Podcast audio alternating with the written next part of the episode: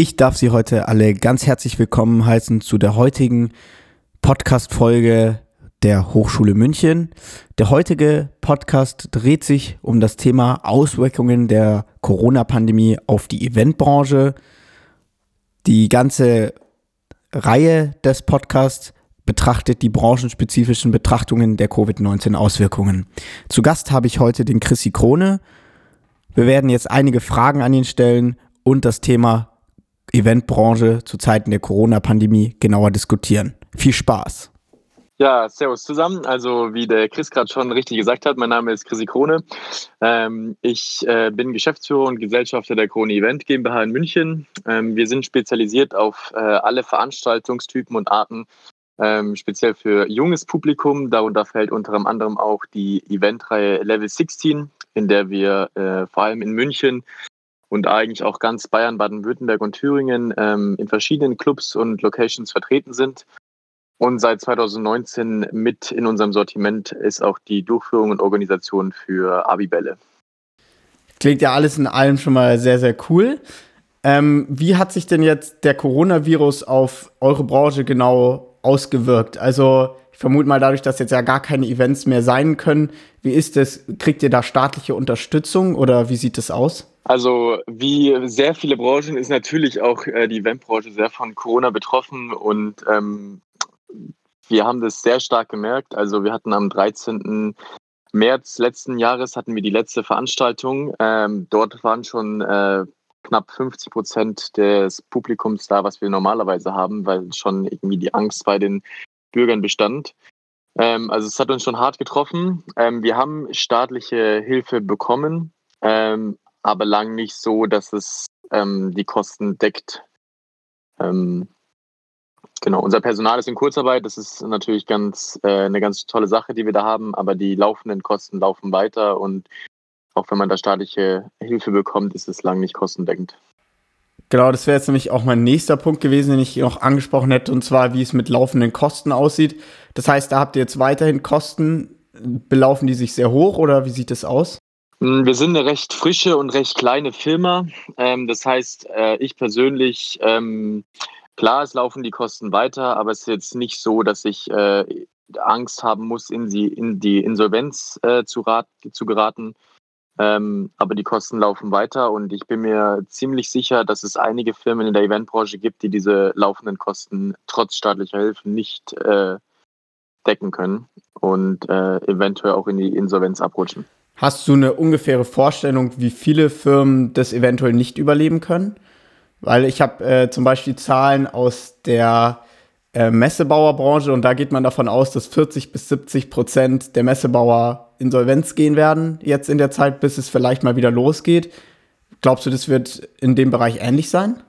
Also ich glaube, in der Eventbranche wird es ähnlich sein. Ich hätte jetzt nicht gesagt so viel, weil die Eventbranche ähm, ist ja, lebt ja auch von der Kreativität und da wird es viele, viele Agenturen geben, die sich durch kreative neue Konzepte irgendwie ein zweites Standbein aufbauen werden.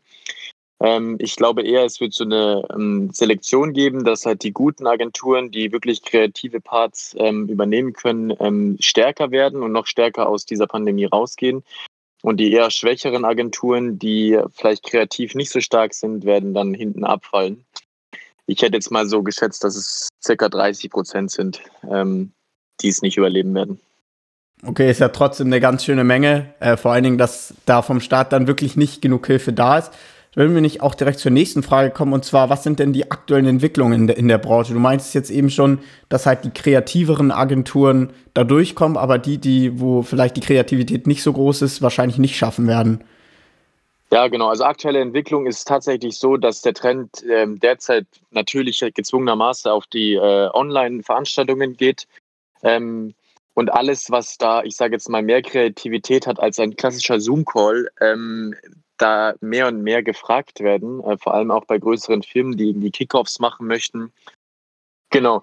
Also der Trend, der Trend geht äh, hin zu den zu den Live-Events, ähm, äh, ich meine, zu den Online-Events und dass ähm, man da halt sieht, welche Agenturen wirklich sich kreative Sachen ausdenken, wie man Online-Events einfach so nah wie möglich an Live-Events äh, hinbringen kann.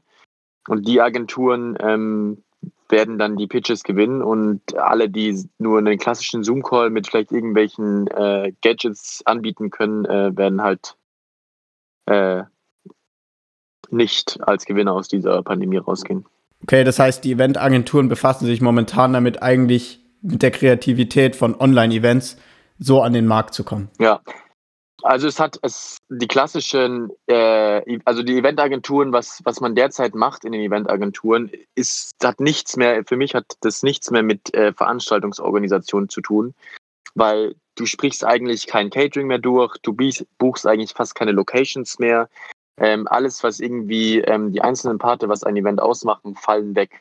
Es ist klar, es ist so, dass du immer noch einen großen Technikpart hast, vor allem, wenn du irgendwas vor Ort aufnimmst, aber meistens ist es dann so, dass du das in irgendwelchen Büros machst oder von mir aus sind es dann noch kleine Workshop-Räume, die du anbietest, aber es hat lang nichts mehr, ähm, nicht mehr diesen äh, Stellenwert wie bei den klassischen Veranstaltungen, wie man sie früher geplant hat. Okay, und das heißt, was macht man dann eigentlich als Eventagentur genau in diesem Fall? Ja, das ist eine gute Frage. Also äh, im Endeffekt bist du derzeit, wie du da damals auch warst, eigentlich nur Schnittstelle zwischen, ähm, zwischen Dienstleistern und Kunde. Nur da das meiste online, also da es online stattfindet, du eigentlich nur eine Technikfirma brauchst, bist du quasi jetzt äh, Ansprechpartner zwischen einer Technikfirma, die das ganze Equipment zur Verfügung stellt, und dem Kunden. Das heißt, im Endeffekt könnte der Kunde theoretisch auch direkt das beim, beim Technikanbieter ähm, anfragen, was sehr viele Kunden auch machen. Okay, aber für Großevents online lohnt sich natürlich dann immer noch eine Agentur. Genau, vor allem wenn die, die, die Firma, der Kunde den Kreativpart mit dazu machen möchte. Also spez, spezielle Aufbauten oder spezielle ähm, Darstellungen, spezielle Videos. Also da ist ja ganz viel möglich online auch und ähm, den Kreativpart übernimmt. Also bei uns in, in, in, der, in der befreundeten Agentur, äh, wo ich auch gearbeitet habe, ähm, ist es derzeit eher so, dass unsere Grafikdesigner und ähm, Webdesigner ähm, sehr viel Arbeit haben und die klassischen Eventmanager eher äh, einen entspannteren Alltag haben. Okay. Äh, wie sieht es aus? Das heißt, könnt ihr das dann auch im Homeoffice machen? Also ihr könnt euch ja wahrscheinlich jetzt nicht zu fünft oder so in einer Agentur treffen, oder? Nee, also ähm, das ist ja, sage ich mal, der größte Vorteil von der Eventbranche. Du kannst quasi alles eigentlich im Homeoffice machen, ähm, weil du eigentlich, also zumindest in unserer Agentur, so, ähm, so geregelt ist, dass du von überall Zugriff auf, auf unsere Server hast und mehr brauchst du nicht. Also du hast Excel-Programme auf deinem Rechner zu Hause, äh, Microsoft-Programme auf deinem Rechner zu Hause und damit kannst du ähm, gut arbeiten. Äh, glaubst du, dass sich das vielleicht dann auch in die Richtung bewegen wird, dass man in Zukunft vielleicht für Agenturen dann auch noch mehr Homeoffice machen wird? Oder war das vor Corona auch schon so, dass es vermehrt Homeoffice war? Oder hat man sich dort wirklich noch in der Agentur getroffen? Also bei uns war das vor Corona tatsächlich so, dass wir am ähm, einen Tag die Woche durften wir Homeoffice machen. Mehr war quasi nicht erlaubt. Ähm, ich kann mir schon vorstellen, dass nach Corona das bleiben wird mit dem Homeoffice weil man ja jetzt quasi merkt, dass es auch funktioniert. Ähm, ich persönlich finde es super, weil ich meine, du sparst dir als, als Arbeitnehmer, sparst du dir den Weg ins Büro hin ähm, und auch wieder nach Hause, was beim vielen halt auch über eine Stunde ist, irgendwie einfache Strecke. Und wenn du zu Hause halt ähm, die Möglichkeit hast, konzentriert zu arbeiten, dann ist es sicher eine gute Lösung. Andererseits ist es für die Leute, die vielleicht jetzt zu Hause eher abgelenkt werden, dann eher doch besser, wenn sie in die Agentur kommen. Aber das kann ja dann jeder für sich entscheiden. Also du glaubst, dass es da eher zu einem Mittelmaß kommen wird, aber wahrscheinlich schon verstärkt Homeoffice als Möglichkeit angeboten wird. Ja, genau. Okay. Was würde dem einer Eventagentur noch aktuell helfen? Also jetzt mal abgesehen von einer staatlichen Unterstützung, da hatten wir ja gerade schon drüber gesprochen, gibt es da eventuell noch irgendeine Hilfsmöglichkeit? Der Impfstoff. Okay. Also bevor der Impfstoff nicht kommt, also meine persönliche Meinung ist, wenn bevor der Impfstoff nicht kommt, ähm, ist egal, welche Live-Events ähm, man planen möchte, das wird nicht stattfinden. Also klar, ähm, was auch letzten Sommer wieder ging, waren irgendwie 50, 50 Personen Veranstaltungen, aber das ist nichts für die Eventbranche, weil da buchst du dir normalerweise keine Eventagentur für irgendeine 50-Mann-Veranstaltung. Ähm, spannend wird es für uns, wenn du 500 Leute, 1000 Leute aufwärts hast und ähm, das kann nur funktionieren, äh, wenn der größte Teil der Bevölkerung geimpft ist. Darauf hoffen wir alle und hoffen, dass das vielleicht auch noch dieses Jahr passiert. Ja, hoffen wir es. Da kommen wir nämlich ne-, direkt zur nächsten Frage meinerseits. Wann denkst du denn, dass es wieder losgehen könnte? Also rechnest du noch damit, dass es dieses Jahr was wird oder glaubst du eher tatsächlich, dass aufgrund der deutschen Impfpolitik oder ja, der europäischen Impfpolitik eher nächstes Jahr was wird? Ja, das ist auch eine sehr gute Frage. Also als das Ganze angefangen hat, ähm, dachte ich so, ja, das ist jetzt ein paar Monate und dann wird es im Sommer warm und dann passt es wieder und dann können wir im September wieder starten. So, das war so mein erster Eindruck. Ähm, jetzt geht das Ganze über ein Jahr bereits und ähm, ähm es hieß ja mal, dass bis zum Sommer die ähm, deutsche Bevölkerung zu 90 Prozent oder so geimpft werden sollte. Ähm, das glaube ich jetzt eher weniger. Ich hoffe natürlich, dass es so schnell klappt, wie es geht. Ich realistisch gesehen denke ich, dass es dieses Jahr nichts mehr wird. Okay. Also du vermutest auch eher, dass es nächstes Jahr was wird und dass genau. wir dann nächstes Jahr wieder komplett durchstarten. Vielleicht, können. vielleicht sogar auch erst nächstes Jahr, wenn es wieder warm wird im Sommer, dass man da noch mit den steigenden äh, Zahlen äh, noch die letzten ähm, Impfviren vernichtet. Ja, also ich bin auch mal gespannt, was jetzt in nächster Zeit passieren wird, aber es ist ja schon mal eine Aussage. Dann hatten wir uns ja eben schon mal drüber unterhalten, jetzt eben bezüglich des Homeoffice. Glaubst du, dass sich die Branche irgendwie noch nachhaltig verändern wird in Zukunft oder meinst du, dass sich da nicht sehr viel tun wird? Ähm, also ich glaube tatsächlich, dass es ähm, große Buffets nicht mehr geben wird. Also, weil das ist ähm, was, wo man, glaube ich, jetzt so ähm, vorsichtig ist nach dieser Pandemie, dass ich glaube, dass da die wenigsten Kunden beziehungsweise ähm, Dienstleister da noch irgendwie Lust drauf haben, für 500, 600, dass es 1000 Leute sein, ein Buffet hinzustellen, wo sich dann alle was nehmen. Also glaubst du dann eher, dass es so klassisch wie im Restaurant ist, dass man dann über einen Kellner bestellt oder wie, wie meinst du, wird es dann aussehen? Genau, entweder das oder ähm, was ich mir schon vorstellen, sind weiterhin Flying Buffets, wo quasi ein Kellner mit einer bestimmten Anzahl an Essen durchgeht und, und das verteilt, aber dass sich quasi jeder mit der gleichen, äh, mit dem gleichen Löffel ähm, seinen Reis und seine Kartoffeln und seine Soße oder sonst irgendwas auf seinen Teller packt ähm, wo die meisten ja, wenn es jetzt nicht fertige Kantinen sind, was ja bei den meisten Veranstaltungen so ist, auch noch ohne Spuckschuss und alles, ähm, das glaube ich, wird es nicht mehr geben. Also glaubst du, dass sich in der Eventbranche das Größte bei dem Caterer dann tatsächlich verändern wird? Das glaube ich. Also ich, ähm, ich denke auch, dass ähm, wesentlich mehr gereinigt wird während den Veranstaltungen, was ich tatsächlich sehr positiv finde ähm, dass auch Arbeitsflächen und sowas einfach während dem Betrieb desinfiziert werden, auch das Toiletten und Waschbecken, dass es standardmäßig erstmal Desinfektionsmittel da geben wird und ähm, immer geguckt wird, dass die auf einem, auf einem ordentlichen Stand sind. Ähm, aber ich glaube, sonst, bis auf die höhere Hygiene, wird es ähm, wird sich am, am Catering viel ändern. Okay, und meinst du, dass sich in der, vor allen Dingen in der Musik-Event-Branche, also sehen wir jetzt mal Konzerte, Clubs, etc., dass sich da auch was ändern wird? Mm, ich glaube nicht. Also ich glaube, das ist natürlich, hängt das viel von, von, den, von den Menschen ab, wie, wie, die, ähm, wie die ticken und ähm, wie viel Angst sie nach so einer Pandemie vor einer weiteren Pandemie haben. Aber ich persönlich würde, wenn das jetzt kommt, irgendwann, äh, dass hier der Virus tot ist und ähm, wir alle geimpft sind, sollte das kommen, werde ich mein Leben so weiterführen wie davor. Also ich werde genauso gut auf Party gehen wie davor, auf Partys gehen wie davor. Ich werde auch mit 10.000 anderen auf Festivals oder in, auf Konzerte gehen. Also ich glaube, ich kann das dann ganz gut trennen, wenn das vorbei ist. Ähm, ich weiß halt nicht, wie die Rest der Bevölkerung das so sieht, ob die da genauso handeln wie ich oder ob die dann eher Angst haben. Dann kann es natürlich sein, dass äh, sich da was verändert in der Musikbranche. Äh, ich gehe davon aber jetzt nicht aus. Ja, ich sehe das sehr ähnlich äh, und ich glaube auch, sobald mal ein Impfstoff da ist, dass die Leute dann auch wieder eher lockerer werden.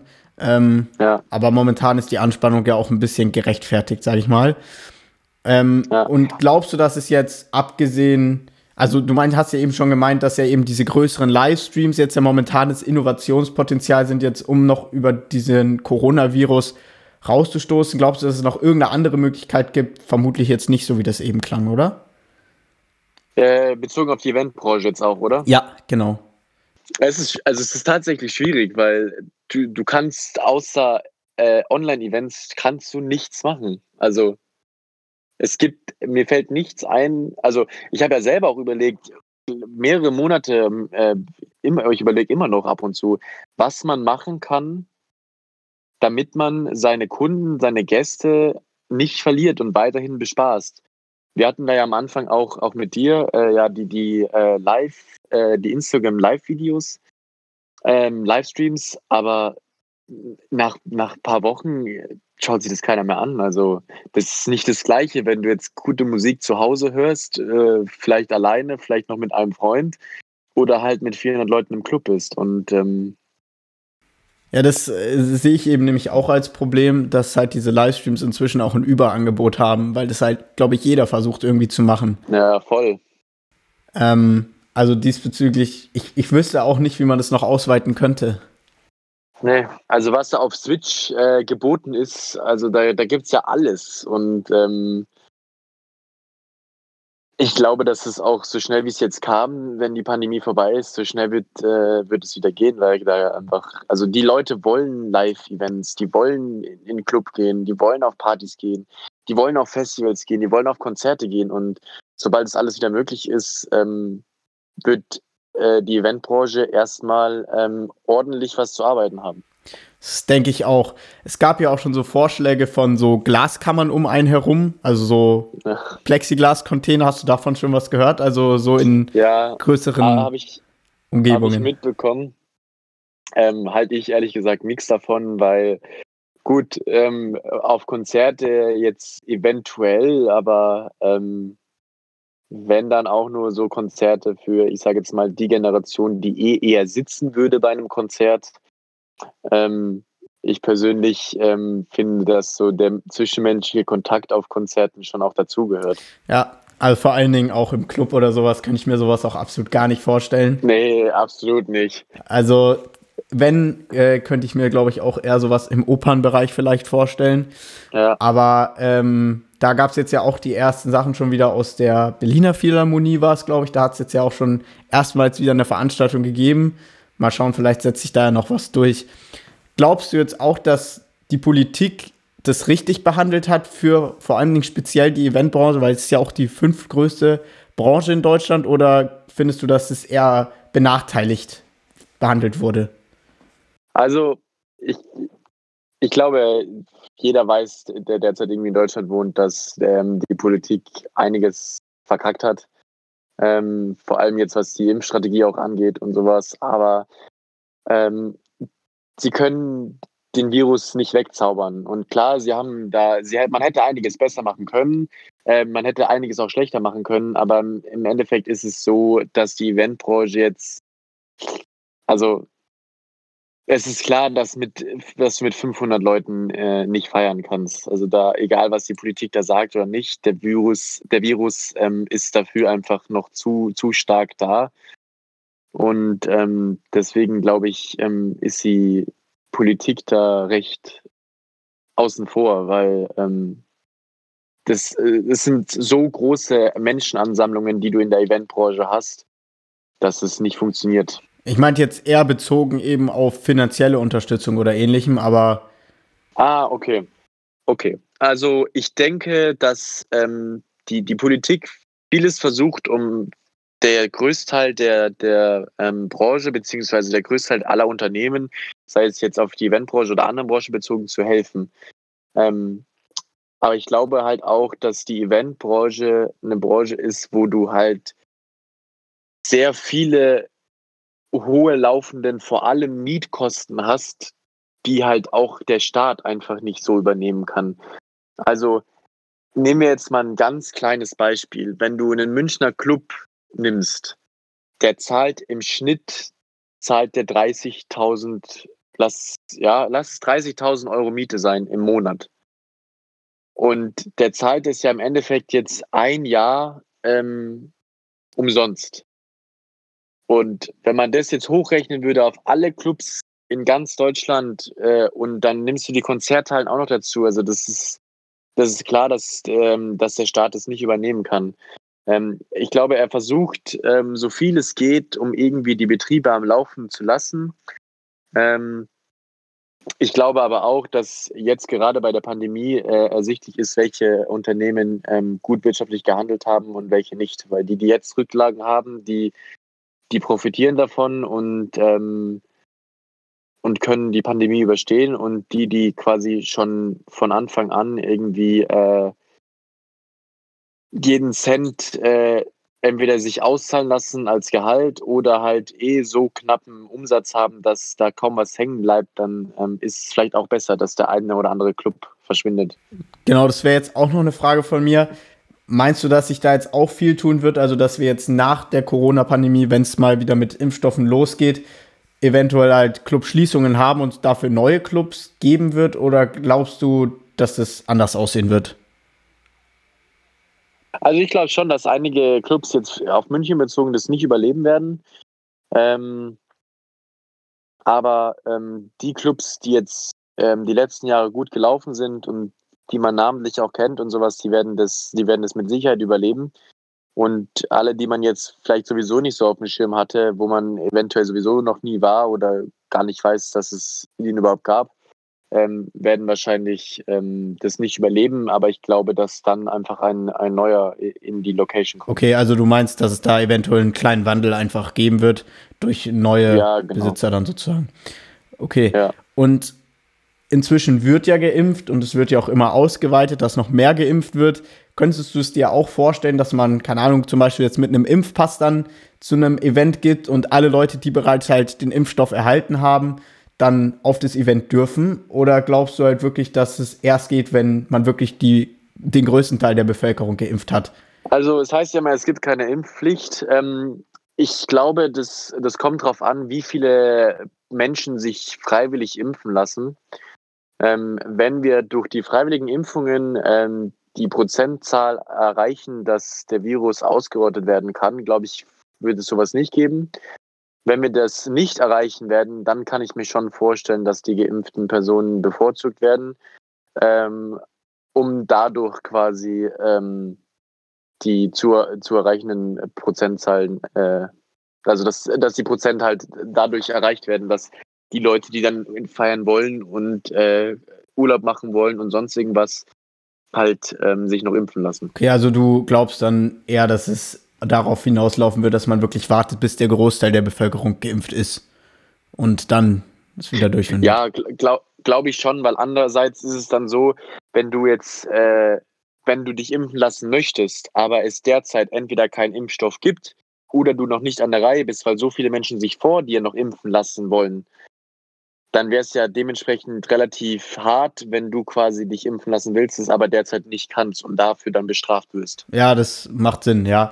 Ja, wie gesagt, ich äh, bin jetzt eher darauf äh, gegangen, dass äh, jetzt dann vielleicht auch bald bei den Hausärzten geimpft werden kann und dass dann halt die, die sich jetzt bereits impfen lassen haben, dann wirklich die Möglichkeit haben. Aber äh, ist natürlich auf jeden Fall ein guter Aspekt, weil dadurch ist es ja dann auch ein bisschen blöd eben für die, die jetzt vielleicht nicht direkt einen Termin bekommen oder ähnliches. Das stimmt. Da, da würde ich jetzt, da würde ich jetzt die Krise kriegen. Also stell dir vor, du jetzt lass es schnell gehen und im, im Juli äh, im Juli ähm, kann man bei den Hausämpften sich impfen lassen, was sie jetzt schon ab April machen wollen, aber das glaube ich jetzt eher nicht.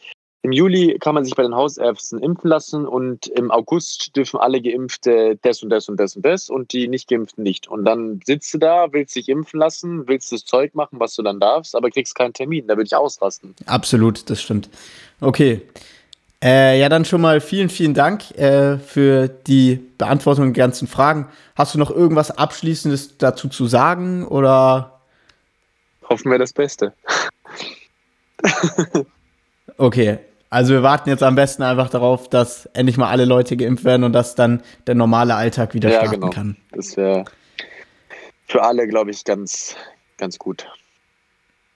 Dann bedanke ich mich vielmals äh, für das Interview. Ich sag danke. Und äh, wünsche dir auch alles Gute. Danke, wünsche dir auch. Dankeschön. Nun möchte ich nach dem Interview noch einmal ganz kurz auf meine eigene Meinung der Corona-Pandemie und deren Auswirkungen auf die Eventbranche eingehen und möchte hier noch einmal zum Podcastende alles etwas resümieren. Die eben schon angesprochene Eventbranche ist die fünftgrößte Branche in Deutschland und aufgrund der aktuellen Situation haben wir 25 bis 35 Milliarden Kosten durch die 2,5 Millionen Arbeitslose, die es äh, normalerweise in der Veranstaltungsbranche gibt. Ich selber bin leider auch von der Corona-Pandemie betroffen, da ich als DJ selber in dieser Eventbranche tätig bin. Und äh, somit haben wir momentan Ausfälle zwischen 90 bis 100 Prozent. Gleiche Zahlen gibt es von unterschiedlichen Arenas. Diese haben Ausfälle im Bereich von mehreren Millionen. Zudem ist natürlich die aktuelle Impfsituation, wie wir eben auch schon gehört haben, das größte Problem der Eventbranche, warum es eigentlich auch nicht weitergehen kann. Und solange sich dort in der Politik auch nichts ändert, wird es für die Eventbranche lediglich auch bei normalen Online-Streams bleiben und nicht wieder bei größeren Live-Veranstaltungen, was aber für viele musikalische Künstler vor allen Dingen sehr entscheidend ist, da die dadurch überhaupt ihr Geld verdienen.